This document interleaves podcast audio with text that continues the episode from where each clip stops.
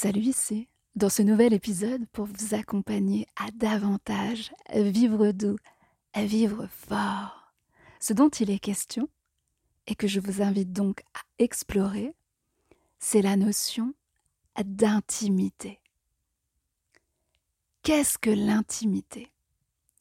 C'est ce que je vous propose donc d'explorer à travers cet épisode. Tout le monde a trois vies. Ah oui, trois. Tout le monde a trois vies et non pas deux, comme on a trop souvent tendance à le dire ou à l'entendre. Vous savez, dans cette caricature qui consiste à opposer de manière binaire la vie professionnelle et la vie personnelle, cette opposition entre vie, une vie qui serait publique et une vie qui serait privée. Cette opposition, elle est binaire et donc elle est simpliste. Et comme elle est simpliste, eh bien en fait, elle ne nous simplifie pas du tout la vie. Parce qu'à vouloir scinder comme ça nos vies en deux parties, nous ne nous y retrouvons pas, tout simplement parce que nos vies sont imbriquées. Nos vies ne sont pas hermétiques la vie professionnelle n'est pas complètement hermétique à notre vie personnelle et vice-versa. Tout simplement parce que tout, tout est toujours lié. Et d'ailleurs, que ces différentes imbrications soient connues des autres ou pas, cette imbrication des différentes sphères de nos vies, elle a toujours un impact elle a toujours une incidence, notamment sur ce que l'on pourrait être, mais que l'on ne peut pas être. J'avais enregistré une capsule vidéo sur le sujet et vous pouvez la retrouver sur mon compte Instagram, Demain c'est loin. Cette vidéo, elle porte le titre Concilier vie pro à vie perso, justement. Et je vous invite donc à la commenter pour approfondir la réflexion ensemble si vous en avez le goût. Mais revenons donc à nos trois vies. Nous pouvons dire en quelque sorte que nous vivons dans trois sphères différentes tous les jours. Nous sommes trois personnes différentes en une journée. Nous vivons trois vies différentes en fait en une journée. Mais quelles sont ces trois vies dont on parle? Gabriel Garcia Marquez l'avait très bien écrit. Tout homme a trois vies. Une vie publique, une vie privée et une vie secrète. Tout homme a trois vies. Une vie publique, une vie privée et une vie secrète. Alors, décortiquons un petit peu ce que c'est ces trois sphères, la sphère publique, la sphère privée et la sphère secrète, que l'on va pouvoir aussi appeler la sphère intime, pour pouvoir comprendre justement à quel point ces trois sphères sont bien plus liées les unes aux autres qu'elles n'y paraissent. La vie publique, c'est celle qui est connue des autres, qui, on pourrait même dire, est connue de tous, en tout cas d'une grande partie de personnes. La vie publique, c'est euh, notre vie professionnelle, c'est notre mission, par exemple, le poste que l'on exerce. Dans la vie publique, il y a aussi la dimension de notre vie sociale. Par exemple, si on exerce une mission dans une association ou euh, un mandat, politique, par exemple. La vie publique, c'est la sphère que nous sommes prêts à dévoiler aux autres, ou en tout cas, la sphère que l'on peut difficilement cacher aux autres. La vie publique, elle est profondément liées au travail, au lieu d'habitation aussi, un certain nombre de fois à la situation familiale. Et on peut dire que c'est la sphère dans laquelle s'exprime le plus ce que l'on appelle le moi histoire. Le moi histoire, c'est euh, le moi qui se raconte, qui se raconte d'abord à soi-même, aux autres, bien évidemment, à travers notamment toutes les casquettes que l'on peut porter, les étiquettes, les fonctions, toutes les choses que l'on met en mots pour se présenter et se définir vis-à-vis des autres. La vie publique, elle a aussi un lien très fort avec un certain nombre d'objets et de possessions, par exemple la voiture ou certains accessoires de mode, des tenues. La vie publique, c'est celle qui est essentiellement liée à notre réputation. C'est d'ailleurs la sphère dans laquelle s'exprime le plus ce que l'on appelle le faux self. Pour rappel ou euh, pour information, le vrai self et le faux self, ce sont des notions, des notions de psychologie théorisées par Winnicott. Alors de manière très simplifiée, on peut dire que le vrai self, c'est l'image que nous nous faisons de nous-mêmes et qui correspond à ce que nous sommes effectivement dans les faits. Mais c'est bien évidemment bien plus complexe et à nuancer. Et le faux self, c'est ce qui va nous permettre de nous adapter à une situation contraignante donc qui dit situation contraignante dit contrainte, c'est-à-dire donc des codes, des codes et des normes à respecter. Et c'est donc pour cela que le faux self va s'exprimer essentiellement dans la sphère publique pour s'adapter aux codes et aux normes. Et en fait, ce n'est ni bien ni mal, c'est juste à observer et à comprendre pour devenir davantage authentique. Et c'est ce que nous verrons un peu plus loin dans cet épisode, et c'est la raison pour laquelle j'avais besoin d'introduire ou de réintroduire cette notion de vrai self et de faux self à ce moment.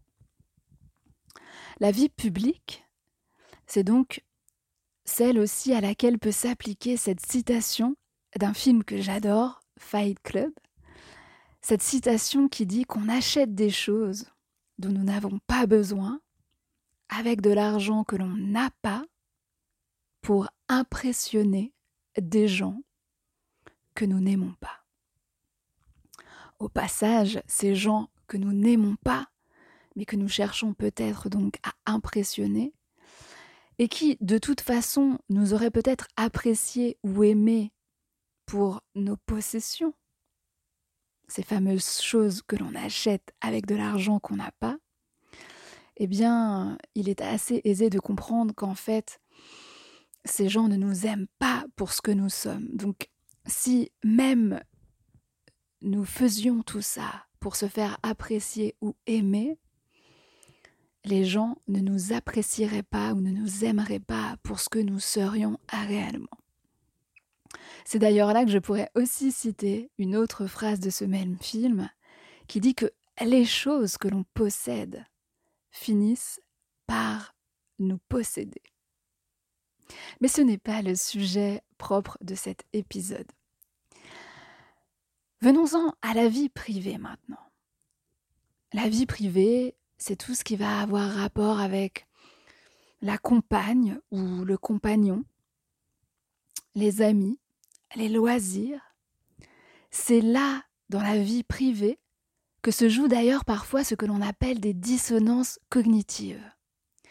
Ces dissonances cognitives quand des gens qui nous connaissent uniquement dans la sphère publique découvrent par exemple certains de nos hobbies ou de nos passions, ou par exemple nous croisent dans une tenue aux antipodes de celle dans laquelle ils ont l'habitude de nous voir et qui correspond selon eux aux stéréotypes de notre fonction professionnelle. Et des stéréotypes, il y en a plein. On peut citer euh, les loisirs ou les styles musicaux qui peuvent surprendre. Ces fameuses phrases qui donnent euh, Je n'aurais jamais imaginé euh, qu'un tel pratique tel sport ou écoute tel style musical. Voilà ce qu'il en est de la vie à privée. Venons-en maintenant à la sphère dont on ne parle jamais dans l'opposition binaire vie publique à vie privée.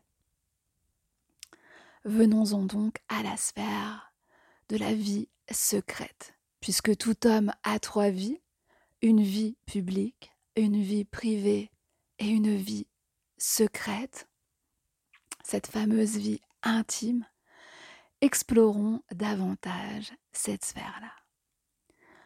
Comme toujours, il convient d'interroger d'abord le mot à l'intime, à l'intimité. Qu'est-ce que l'intimité?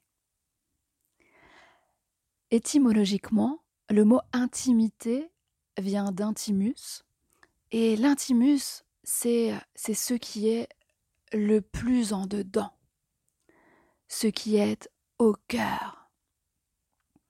L'intime, c'est le secret, c'est l'invisible. Et dans l'étymologie même du mot, il y a cette dimension de ce qui est impénétrable. Impénétrable.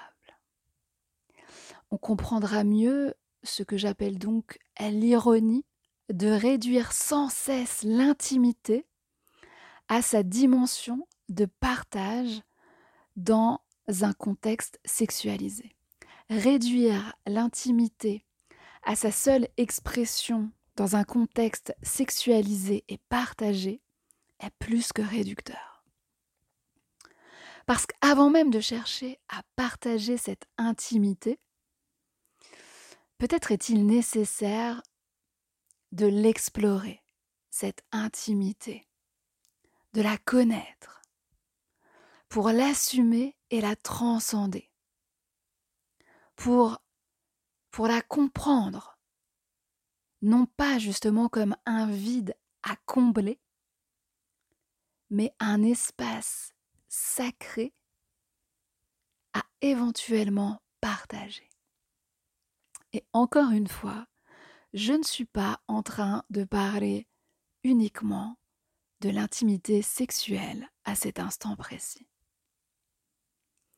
Parce que l'intimité, c'est donc ce qui est le plus en dedans. L'intimité, c'est ce qui est au cœur. L'intimité, c'est donc notre vraie nature. L'intimité, c'est notre feu intérieur. Notre feu intérieur et notre fort intérieur. L'intimité, c'est le creuset de notre âme le foyer même de notre âme, l'endroit où normalement on se sent en parfaite sécurité. Cette vie intime, cette vie secrète, elle n'est donc connue que de très très très très peu de personnes. Pour ne pas dire qu'elle n'est connue que de nous-mêmes. Je vous invite en effet à penser à tout ce que l'on peut dissimuler à son propre compagnon ou à sa propre compagne, même quand on vit dans le même foyer. On dissimule beaucoup de choses de notre intimité, y compris vis-à-vis des gens avec lesquels on partage parfois le même toit toutes ces choses que l'on dissimule au regard et aux oreilles des autres, même les plus proches. J'en profite d'ailleurs pour attirer votre attention également sur l'objet même avec lequel vous écoutez peut-être en ce moment ce podcast. Votre téléphone. Ce téléphone, votre téléphone. Combien contient-il de choses en rapport avec votre vie intime, avec votre vie secrète. Cette vie connue de vous et de vous seul. Je vous laisse y réfléchir après l'écoute de cet épisode pour mesurer peut-être l'écart entre ce que vous vivez intérieurement, donc dans votre intimité, ce qui vous fait vous sentir vivant, ce qui vous fait vibrer, et dont la personne qui vit peut-être avec vous ignore absolument tout. Il y a pour moi là une énorme piste à explorer pour faire le point sur ce que vous partagez réellement avec quelqu'un ou pas. Ce téléphone.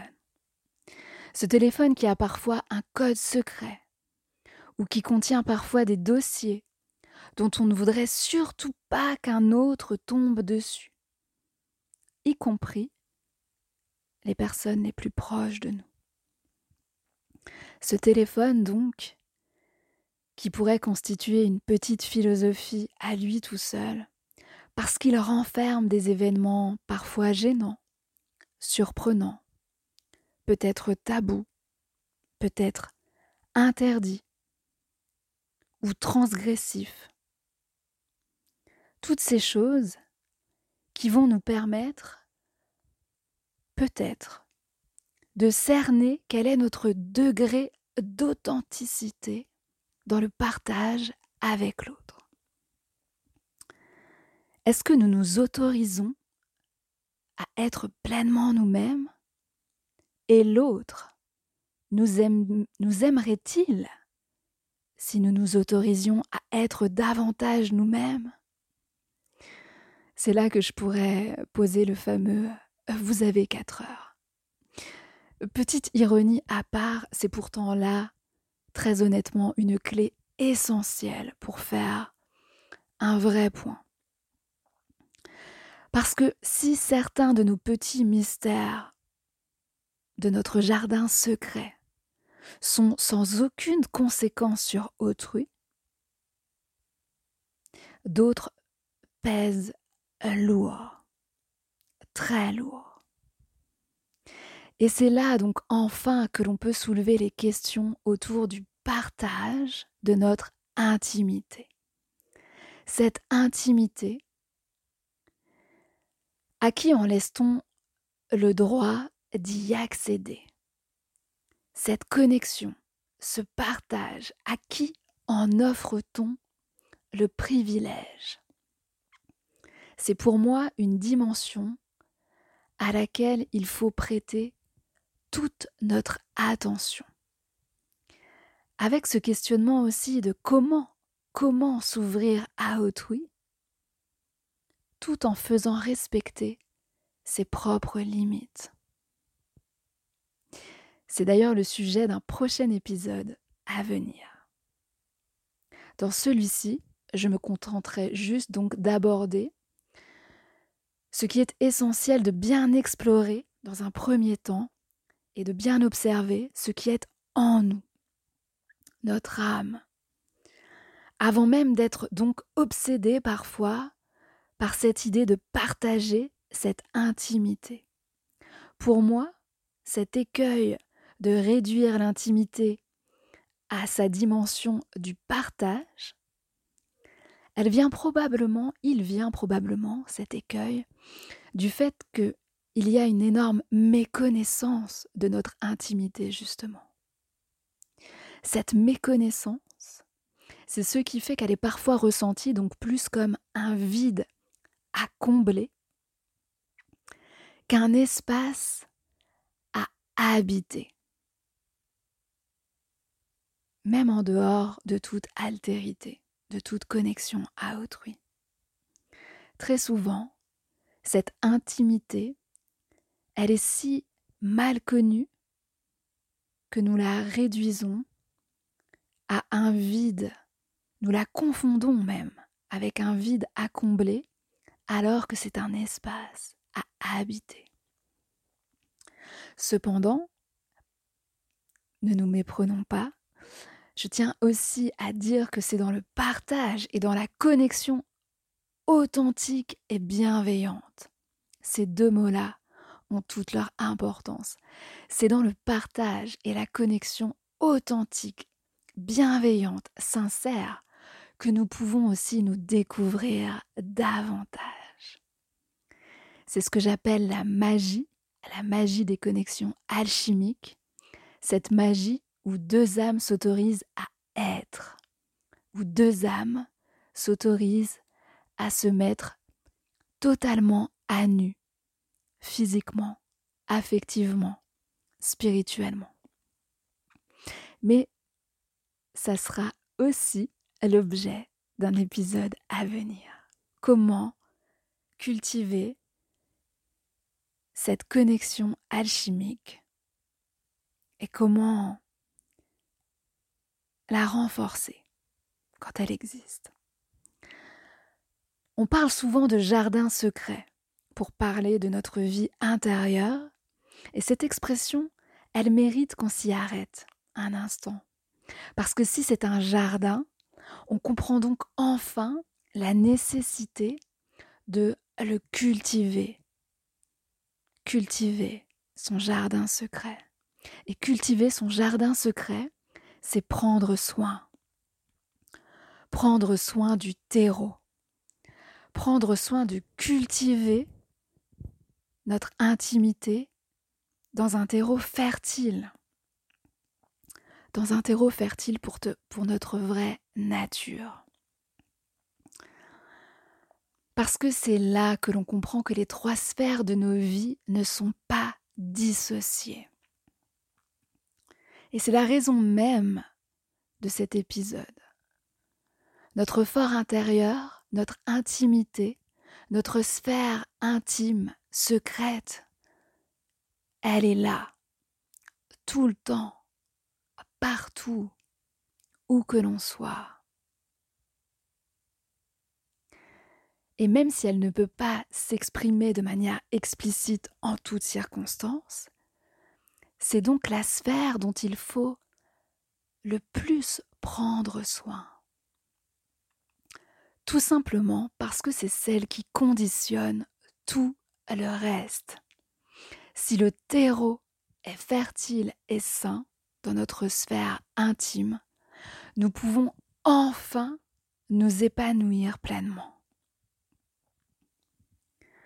Tony Robbins, parmi les phrases qu'il répète le plus, il dit souvent que si nous voulons faire évoluer nos vies, nous devons prendre le contrôle des actions que nous répétons. Ce n'est pas ce que nous faisons de temps en temps qui façonne nos vies, c'est ce que nous faisons systématiquement. C'est en effet ce que nous faisons à répétition.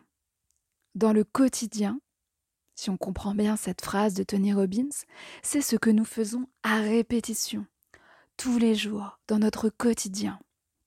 Et donc si ce que l'on vit dans notre quotidien, dans notre vie privée et surtout intime, nous frustre, nous jugule, nous diminue ou nous empêche même d'être pleinement nous-mêmes, eh bien alors toutes les autres sphères en sont impactées parce que nous ne pouvons pas exprimer notre plein potentiel la meilleure version de nous-mêmes, j'aime dire que la meilleure version de nous-mêmes, c'est toujours la plus vraie, la plus authentique. La meilleure version de nous-mêmes, elle n'existe pas dans une autre compréhension que la version la plus authentique de nous-mêmes.